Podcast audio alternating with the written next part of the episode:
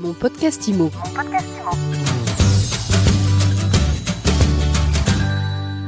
Bonjour et bienvenue dans ce nouvel épisode de mon podcast IMO. Alors autant le dire d'emblée, le moral, il n'est pas du tout au beau fixe chez les professionnels de l'immobilier en ce moment.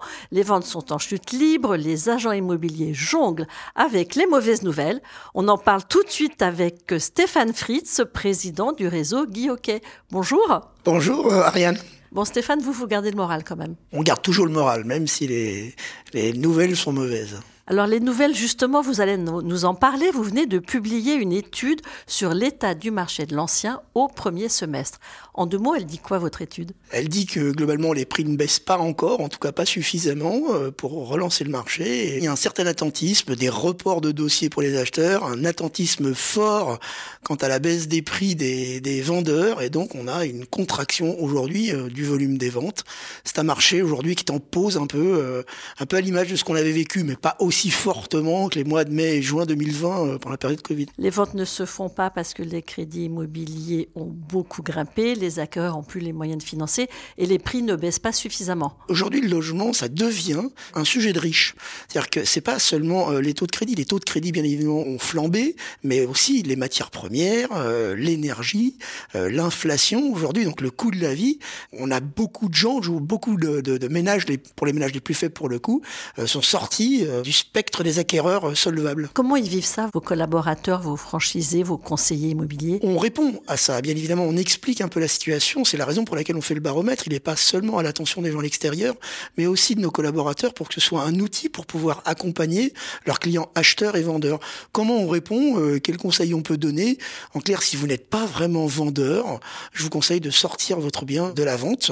On va revenir aujourd'hui sur un marché, un, marché de raison. Si vous n'avez pas le choix, on en avait eu parlé. Les raisons euh, pour lesquelles on vend, c'est souvent euh, des événements heureux comme le mariage et les naissances, des événements malheureux comme les décès aujourd'hui et les divorces et les mutations.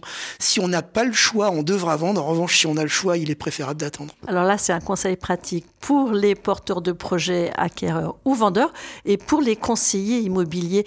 Est-ce qu'il faut rester dans ce métier? Est-ce qu'il faut revoir ses bases, travailler ses Comment vous les accompagnez? Bien sûr qu'il faut rester dans ce métier, et je pense qu'il faut être prêt à une reprise, parce que quand vous avez une contraction de marché comme ça, c'est une pause, mais il y a des, euh, des projets qui doivent se faire et qui vont se faire.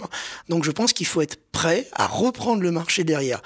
Est-ce qu'on sera aussi nombreux à faire le métier? Ça, je n'en suis pas sûr, euh, puisqu'on a euh, été pendant les trois dernières années porté par justement l'explosion, et on en avait parlé euh, avec vous, Ariane, l'explosion des décès et des divorces qui a boosté anormalement le marché. Aujourd'hui, si on vient à un marché de raison aux alentours de 900, 950 000 transactions, je pense qu'on sera moins nombreux à faire le métier. Les dernières années, elles ont été exceptionnelles. Il y a beaucoup de gens se plaignent aujourd'hui de la situation en oubliant quand même qu'on vient d'années fastes.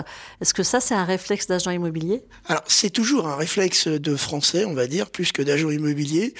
on est sur une période faste et à un moment où il faut se mettre à bosser. C'est forcément difficile les années exceptionnelles que nous avons vécues en termes de volume de transactions, jusqu'à 1 200 000 transactions en 2021, aujourd'hui, on crée forcément des vocations. On a eu euh, euh, beaucoup de gens qui sont venus faire ce métier peut-être un petit peu trop facilement, pas suffisamment formés, pas suffisamment armés à accompagner les Français, mais ça passait.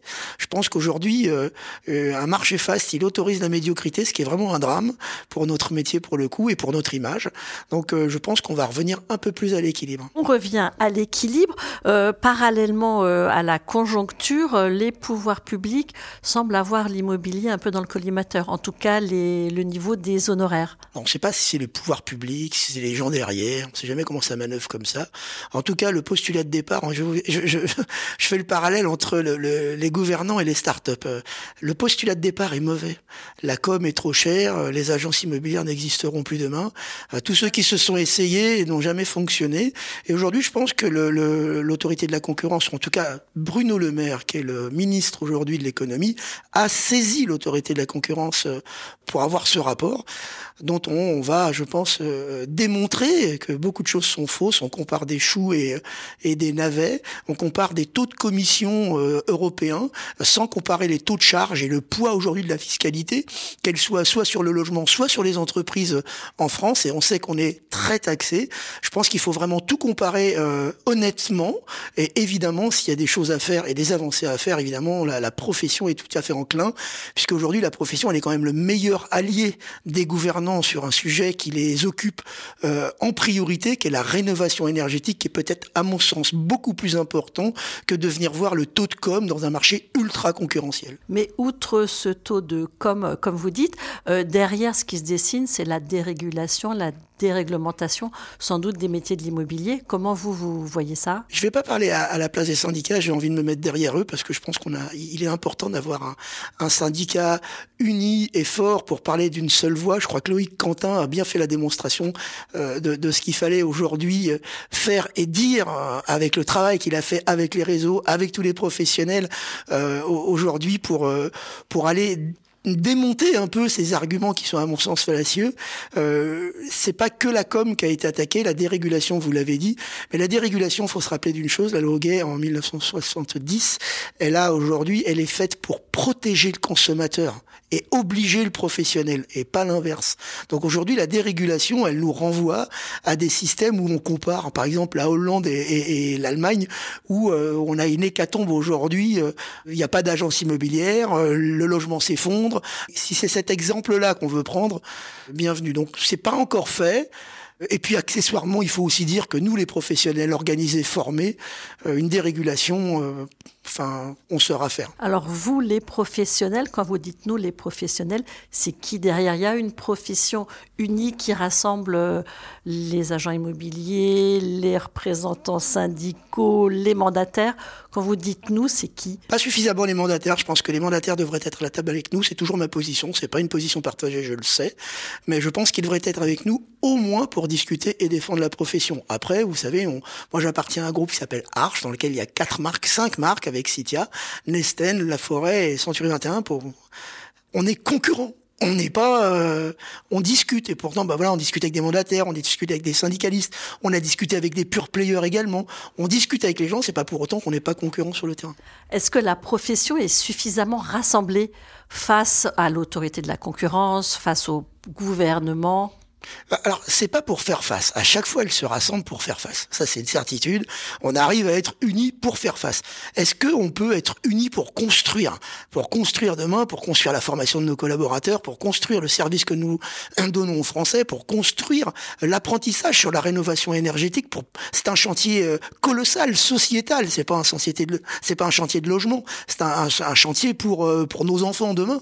Donc, comment on peut construire demain et avoir un syndicat Est-ce qu'on a un syndicat Non, et le dernier quoi que le dernier rendez-vous qu'a fait un syndicat euh, auprès d'une autorité, celle de la, ministre, je crois, Olivia Grégoire, euh, montre à quel point euh, l'impréparation peut nuire aujourd'hui à, la profession. Il nous faut aujourd'hui parler d'une seule voix.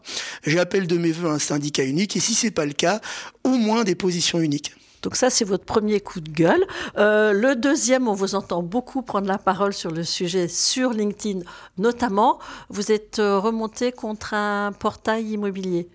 Alors on est remonté, on explique déjà depuis plusieurs années que un agrégateur comme celui-ci, on a des exemples concrets dans d'autres domaines, notamment je prendrai le cas de Booking. Booking, il faut savoir, c'est 80% aujourd'hui des locations de chambres d'hôtel. 80%. Donc il n'a pas besoin d'avoir d'actifs immobiliers ou hôteliers pour être le patron de tout ça. Et il prend jusqu'à 20% des marges des hôteliers. C'est une catastrophe. On a souhaité ne pas faire ça. Voilà. On a voulu protéger nos agences et on a créé bien ici, la profession a créé bien ici, qui est l'assurance aujourd'hui, qu'on viendra pas prendre les marges, qu'on sera aidant et que sera facilitant, que sera un vrai site aujourd'hui de pros par les pros pour les pros et qu'on sera pas là en train de prendre les marges de nos de nos clients euh, euh, franchisés ou, euh, ou, adhérents.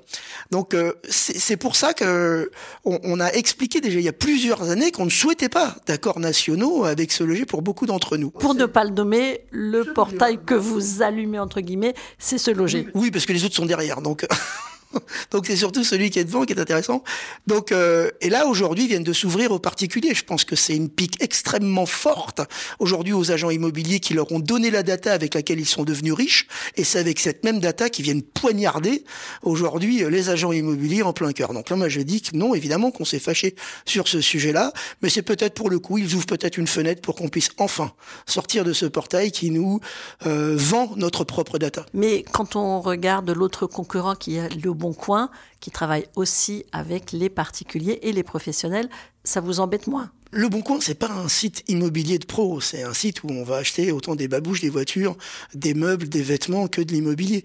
Donc c'est moins inquiétant qu'un un, site dédié pro qui s'est quand même déjà euh, porté acquéreur de, réseaux immobiliers. Euh, on est en train de créer notre propre monstre. Donc euh, il est important aujourd'hui d'avoir une position claire sur ce sujet, c'est la mienne. Est-ce qu'on pourrait dire à contrario que bien ici, c'est peut-être aussi le portail du groupe Arche? Ah non, pas du tout. Le groupe Arche aujourd'hui a 30%, pour, pour, voyez, pour, être transparent, et d'ailleurs on peut voir ces choses-là, elles sont publiées, d'accord, à 30%. Par contre, il y a une volonté très claire de Philippe Briand, le patron du groupe Arche, c'est d'avoir une très très forte communication et une montée en puissance de bien ici. Donc il est plutôt aidant, mais il n'en est pas le propriétaire. Le propriétaire aujourd'hui euh, de bien ici, c'est les pros les pros. Et il y a beaucoup aujourd'hui, il y a la FNAM, il y a beaucoup de gens, acteurs aujourd'hui, en tout cas actionnaires. Et donc, on, est sûr que pour le coup, euh, avec des gens comme Philippe Briand au capital de bien ici, que le site sera bien protégé. Vos franchisés, ils ont la main de toute façon pour choisir euh, le portail d'annonce. Vous donnez des, guidelines, mais c'est eux qui, décident. Le franchisé ou l'indépendant sont tous patrons chez eux. Donc, ils, ont le choix. On, montre le chemin, on a un peu prévenu. Je pense qu'aujourd'hui, c'est ce loger qui vient de donner le plus grand coup de pouce à la sortie de ce loger. Merci beaucoup Stéphane Fritz, président de Guillaume Immobilier. Euh, merci pour cette interview sans langue de bois. Merci Ariane. Et je vous dis à très vite pour un nouvel épisode de Mon Podcast Imo. Mon Podcast Imo. Mon podcast Imo.